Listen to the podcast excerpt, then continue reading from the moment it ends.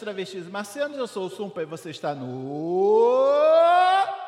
No escurinho do cinema, chupando drop charis, longe de qualquer problema, perto de um final feliz.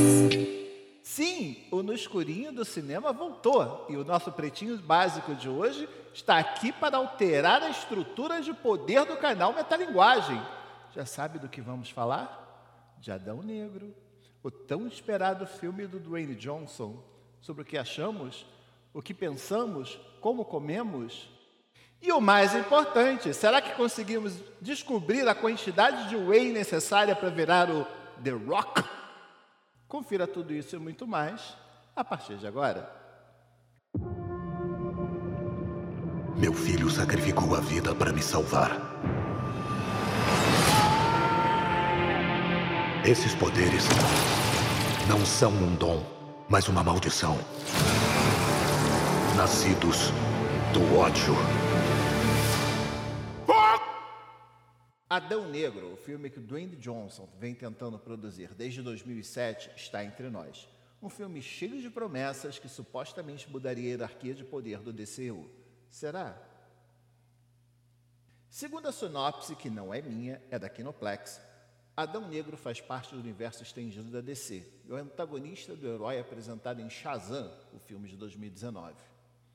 Há 5 mil anos, a população do Kandak era dominada pelo medo e pela escravidão. Então, Tet Adam, interpretado pelo Dwayne Johnson, foi escolhido para receber os poderes do mago Shazam, o Digimon Honsu, e tornar-se o herói desse povo. A grande verdade é que alguma coisa aconteceu e esse homem que sucumbiu ao poder passou a ser conhecido como Adão Negro e tornou-se um vilão sem limites. Após anos adormecido, ele foi despertado e os membros da Sociedade da Justiça, Senhor Destino, interpretado pelo Pierce Brosnan, Esmaga Átomo, interpretado pelo Noah Sentinel, Ciclone, interpretada pela Quintessa Swindle, e o Gavião Negro, que é o Wald Hodge, precisaram unir forças para conter a sua fúria. Vamos lá. O protetor de uma nação que fica animação suspensa e desperta no mundo que não é dele. Tá, tem a questão do mau humor ele acordou com o pé errado da cama? É um Capitão América que podia ter dormido mais? Será que ele não é o Capitão Kandak? E por ele ser libanês, isso deixa ele mais furioso? Afinal de contas, ele é palestino? É possível, né? Foi uma piada horrorosa, mas é possível. Piadas à parte, apesar de ser um filme de origem, ter outros elementos incluídos na mistura, Adão Negro é livremente inspirada na saga Reino Sombrio, que foi uma saga criada pelo Geoff Jones no seu run pela Sociedade da Justiça, onde o personagem decidiu libertar seu país de origem e teve que combater os ex-colegas da Sociedade da Justiça da América. Claro, tem toda essa questão moral, de herói, até que ponto um líder é um bom líder, até que ponto você é um pacificador, até que ponto boas intenções são realmente boas porque o inferno está cheio? São bons questionamentos, vamos entender assim. O bom da DC, dos quadrinhos da DC, é que eles levantam vários questionamentos morais e que a maioria dos personagens deles trafega por uma linha meio cinzenta que muitas vezes podem cometer erros horrorosos. É o caso do Adão Negro, que saiu do preto para um cinza meio chumbo. Ele não é exatamente um cavaleiro branco, nunca será. A adaptação é livre, porém, como eu disse, com os mesmos questionamentos. De uma forma meio simplória, é verdade, mas o filme levanta questionamentos sobre o papel dos heróis e o quanto a sua moral retilínea nem sempre resolve os problemas da humanidade, o que nos obriga a tomar outras atitudes ou diferentes tipos de atitudes. Nós também vemos aquela questão dos países que estão em guerra ou sitiados e que a América só se envolve com eles quando é conveniente para lembrar o seu poderio bélico ou para dizer que eles são a bússola moral do mundo. Pois é, filmes e outros elementos da cultura pop falam sobre política e filosofia, não só da identitarista.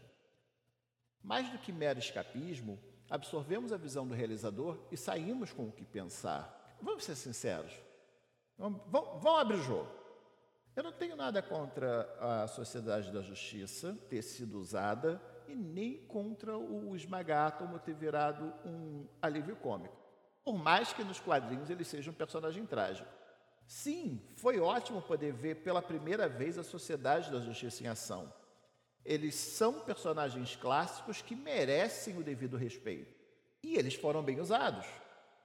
Mais do que tapa-buracos, eles foram muito bem usados. E é sempre bom lembrar que ficou lindo no 3D. Você vai parar para ver os poderes da ciclone, a magia espelhada do seu destino. Mas deu para entender que foi um tapa-buraco? Que foi um recurso desesperado porque eles não podiam usar a liga? Com essa questão do Walter Ramada, com toda essa confusão de atores que voltam ou não voltam. Eles tinham sociedade, também era da justiça. Funcionou. Né? A gente não pode reclamar disso também. Felizmente, o mundo dá voltas e a DC pode dar aos fãs algumas gratas surpresas. E você terá, a menos que você já saiba do que eu estou falando. Agora que tiramos os elefantes da sala, por mais que o roteirista Adam Stixel tenha feito um bom trabalho criando uma história coesa e interessante, sem o carisma e o empenho do Dwayne Johnson, a coisa teria dado água. As motivações e o arco de evolução do personagem mudam tão rápido que se você piscar, fica se perguntando quando e por que ele mudou de lado. É tipo, é por um motivo que não é bobo, com certeza não é um motivo bobo, faz todo sentido dentro do roteiro, mas não é muito explorado e acontece muito rápido. O problema do Adão Negro é que não aprofundam a personalidade dele. Ele é um personagem raso. Outro ator teria feito um estrago no papel do personagem. Só que o Dwayne Johnson gosta do personagem e ele tem um certo carisma, o que levou para o personagem. Já a direção, João Colette Serra é um Zack Snyder solar. A única diferença entre ele e o Visionário é a paleta de cores. O filme tem cenas brutais, muita câmera lenta e bullet time, e isso deixa bem claro que ele foi feito para explorar o 3D. Quer dizer, não se deixou para trás os hábitos do Zack Snyder. Esse Adão Negro é tudo que o super-homem do Zack Snyder poderia ter sido? Será? Como dizem por aí, haters gonna hate. Mas que entre nós, é um filme massa velho e divertido que te entrega bem mais diversão do que a Liga da Justiça de 2017. E ele pode até não mudar a estrutura de poder nem salvar o Warner, mas vale o seu ingresso.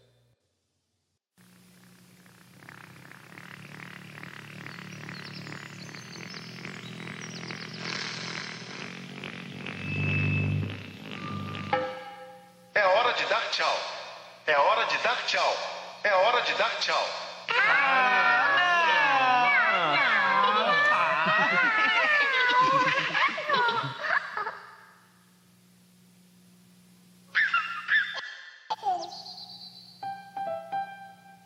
Tinky Winky. Tchau. E agora é hora de dar tchau. Até a próxima, se não for antes. E não se esqueçam de visitar o canal Metalinguagem em todas as redes sociais e no site sumpa.com.br. Além disso, curte, comenta, compartilha e manda uma mensagenzinha, porque a gente ama vocês. Até a próxima.